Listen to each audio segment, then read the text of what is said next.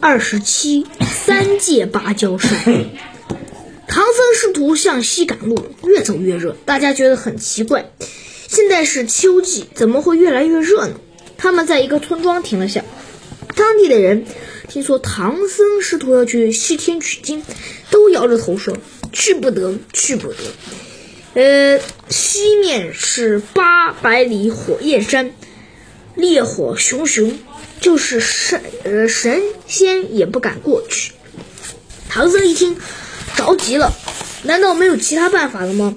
一位老人回答说：“要熄灭这火焰山上的火，除非借来翠云山铁扇公主的芭蕉扇。可是。”铁扇公主的芭蕉扇是不借给人的。悟空说：“没关系，老孙去试试。”说着，一个筋斗云翻上了天，消失在天际。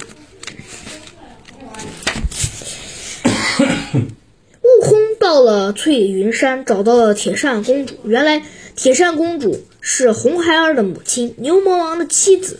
铁扇公主恨孙悟空。请观音菩萨收服了他的儿子，就说：“你要是能挨我几剑，我就借给你。”孙悟空笑嘻嘻的把头伸过去，说：“只要肯借扇子，砍多少剑都可以。”铁扇公主二话不说，照着孙悟空的头，乒乒乓乓一口气砍了十几剑，砍得手酸腕麻。悟空却一点事都没有。可是铁扇公主说话不算话，还是不同意借扇子。悟空很生气，拿出金箍棒、金箍棒给他打了起来。铁扇公主拿出自己的芭蕉扇，对着悟空一扇，一下子把悟空扇出了五百多里，呃，落在了灵吉菩萨的小须弥山上。灵吉菩萨送给悟空一粒定风丹，悟空带着定风丹一个筋头，又翻回了翠云山。这时，铁扇公主在。也扇不动呃孙悟空了。铁扇公主打不过孙悟空，就跑回洞中，紧闭洞门，再也不敢出来。呃，悟空变成小虫子，钻进洞里，趁铁扇公主不注意，飞到她的酒杯里。呃，悟空一个劲儿的拳打脚踢，最后把铁扇公主。呃，悟空拿着芭蕉扇来到了火焰山，对着猛烈的火三扇了三下，可不得了。火势反而更大，把悟空的两条腿上的毫毛都烧光了。大家纷纷往后退。原来悟空借的是假芭蕉扇。这时，火焰山上的土地神建议去找牛魔王。牛魔王，呃，过去呃是孙悟空的好朋友。悟空满以为他，呃，会帮忙的，没料牛魔王翻脸不认人，同悟空打了起来。他们打到途中，有人请客，牛魔王就跑到了老龙精家里做客。孙悟空化成一阵清风，跟着牛魔王到了碧波潭，趁着两人喝酒的功夫，凑偷走了牛魔王做的其碧水金睛兽，呃，变成牛魔王的模样，回到了翠云山。悟空假冒牛魔王，从铁扇公主那里骗到了芭蕉扇。牛魔王丢了碧水金睛兽。猜到是孙悟空在搞鬼，急忙向翠翠云山的方向赶去。走到半路，果然看见了孙悟空，正美滋滋的扛着一丈三尺长的芭蕉扇，一边走一边玩呢。他心想：“你变老牛的样子去骗我妻子，那我也骗骗你。”那想到这，他摇身一变，变成了猪八戒的样子，迎着悟空说：“猴哥。”你借扇子很辛苦，让我来扛吧。孙悟空正好，呃，正在得意，没用火眼金睛仔细看，就把，呃，假扇，呃，扇子交给了假八戒。牛魔王把扇子念了念，缩成了树叶那么大小，放进嘴里，像说，呃，本相骂道：“该死的猴子，你看我是谁？”悟空气得暴跳如雷。呃，抬起身就要打，双方打得更激烈。真的，八戒也赶来了。八戒一听牛魔王变成自己的样子来骗回芭蕉扇，气得不得了，拿起钉耙就冲着他的 脑袋上一顿乱打。牛魔王抵抗不住，败下阵来。第二天再战，牛魔王打不过悟空和八戒就变成一只天鹅想逃走，悟空立刻变成了一只猎隼去追击，他变成黄莺；悟空变成乌蜂，他变成白鹤；悟空变呃悟空变丹枫，他变香樟；呃悟空变猛虎，他变金钱豹；悟空变金眼呃酸泥，他变成黑黑熊；悟空变成大象，反正是专门降。这他，牛魔王没办法现出本相，原来是一头大虎，白牛，呃，长一千多丈，高八百多丈，头就像峻岭，脚就是两座大铁塔，双眼冒着火光。他摇头摆尾的高叫道：“孙悟空，你，看你这回还有什么办法来对付？”悟空冷冷一笑，抽出金箍棒，把腰一弓。大叫道：“长！”他又长了万丈高，头像泰山，眼像月亮和太阳，两条腿呀，就像两根擎天柱。他手执巨大的金箍棒，向牛魔王当头打来。牛魔王只好硬着头皮用两只脚抵挡。就在这时，许多天兵佛将也来帮助悟空。牛牛魔王想逃跑，四面八方都有。呃，大金刚率领佛兵挡住，向天向天上跑。有托塔李天王和哪吒三太子，呃，带着天兵守，呃，镇守。呃，哪吒三太子跳到牛魔王的背上，挥起斩妖剑，一，呃，剑砍下了牛魔王的头。可是牛魔王马上又长出了另一个头来。哪吒砍了几十剑，牛魔王连长几十个。个头，哪吒只好换个办法。他是在风火轮在牛角上猛烈燃烧。牛魔王终于受不了，求请求饶命，被押往西天门见佛祖。呃，铁扇，呃，押去西天见佛祖。铁扇公主没办法，只好把芭蕉扇交给了孙悟空。呃，孙悟空一连扇了四十九下，彻底把火焰山的。大火熄灭，从此火焰山就变成了风调雨顺的好地方。三十六，关灯运牛怪。金平府古时留下了一个规矩：每年元宵节在金灯桥上用酥和香油点金灯，这种方油很珍贵，每年要花好多银子。就说佛祖喜欢这种油。香油年年都会要把油收走，所以谁也不敢来阻拦。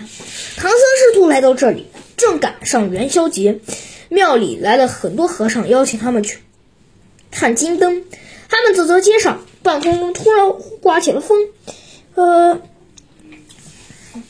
呃，吓得人们连忙四处躲藏。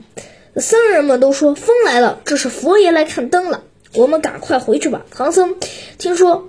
呃，就要拜访，呃，留下拜佛，顷刻之间，果然从三个，呃，从风中出现了三位尊佛的身影。唐僧慌忙，呃，跪下参拜。孙悟空，呃，一看却是三个妖精。孙悟空还没来得及张口，一阵狂风刮来，唐僧立刻就不见了。猪八戒急得东找西找。沙僧也四处呼喊，孙悟空说：“兄弟们，不要叫了，师傅一定被妖精捉走了。你们两个和唐呃和其他僧人回到呃寺庙看守行李马匹，我去追着古狂风。”说着就直奔而去。孙悟空追到天亮，风突然停了，孙悟空落在一个小山崖上，正在四处寻找，就看见了四个。人赶着三只羊走了过来，孙悟空用火眼金睛仔细看，原来是年月日时四位神仙变的。他们呃特地来告诉孙悟空，这座山叫青龙山，山上有个玄阴洞，里面住着三个妖精。孙悟空来到妖精洞府，就站在大门高高的喊道：“妖怪，快把我师傅送出来！”不然我们都我把你们都打死！避寒、避暑、避尘三个老妖抓住唐僧，正要用酥和香油炸着吃呢。得知悟空赶来，便出门迎战。这三个妖精有点特点，两只脚分别长在脑门上和鼻梁上，身体粗高大粗壮，特别有力气。手下的小妖也十分凶猛。悟空一时占不了上风，就跑回去把八戒、沙僧也叫来了。月光下，妖精都睡熟了，洞里一片呼噜声音。悟空变成了萤火虫，悄悄的去找唐僧。唐僧正在哭呢，看见萤火虫，心想：寒冬时节哪会有萤火虫呢？一定是悟空。呃，悟空刚救师傅，就被妖精发现了，只好自己先逃出洞。八戒、沙僧一起上阵帮忙。也不是妖精的对手，两个人都被妖精捉进了洞里。孙悟空离开了玄阴洞，一直奔向九霄云外，到了天界去帮救兵。他在西天门外遇见了太白金星。太白金星听了悟空的遭遇，说那三个妖精是犀牛精，只要四目琴心下界，就能降服三妖。说着，就带孙悟空来到了凌霄宝殿。向玉皇大帝启奏，呃，玉皇大帝派四目琴心下到凡间凡界降妖。四目琴心接到了圣旨，就和孙悟空一起驾云来到了呃青龙山玄阴洞的上空。四目琴心说：“大圣，呃，你先去找那三个妖精讨战，呃，把他们引出来，我们再跟着动手。”孙悟空到阵前，呃，在洞前一顿，呃，叫骂。三个妖精气得率领着小妖出了洞，摆了一个阵圈圈阵，把孙悟空围到中间。四目琴心从天上，呃，降下来，各自抡起兵器，喊，呃，喊道：“造孽的畜生，不准动手！”大小妖看见四周呃四目琴心都现出了原来的样子，满山乱跑。三个妖王见现出了原本的样子，原来是三只犀牛精。他们一直向呃着东北方向跑去。孙悟空和四目琴心中的两个紧追不舍，另外两个在山谷里和山头上把那些。犀牛精活捉，打死的打死，然后进到，呃，洞里救出了唐僧、猪八戒和沙和尚。悟空和四目琴心中的两个驾云一直追到了西洋大海，见妖精嗖的一声钻进水里，他们也跟着钻进去。三个妖精紧追不舍，吓得他们又跳了回去。巡海的夜叉见了，急忙回水晶宫给龙王报道。老龙王命令太子率领去士兵去帮忙，太子率领着虾兵蟹将，呃，冲出了水晶宫，挡住了犀牛精的去路。犀牛精被前后夹击，那就慌得四处乱窜。那个碧城被太子率领的士兵绊倒在地，士兵抓住了，呃，他四个蹄子捆在一起。碧寒，呃。大王碧寒的脖子被四目琴心一口咬断了，避暑也被抓住。他们来到了水晶宫里，呃，锯下了碧寒大王的脚。孙悟空带在身上，和四目琴心押上避暑和碧尘，告别了龙王，驾着云回到了金平府。孙悟空在空中大叫道：“告诉居民们，神妖已经被降服，从今天开始再也不。”呃，献酥和香油供金灯了。四目琴心拿着犀牛角，和呃孙悟空告别，就驾上云彩回天宫了。呃，官府贴出告辞，从此再也不敛钱造酥油、点金灯。老百姓们，呃，特别特别。感谢，呃，唐僧师徒都请来他们来设宴款待。唐僧不愿意打扰百姓，叫上徒弟们，呃，呃，叫上徒弟们，悄无声息的，呃，离开了金平府。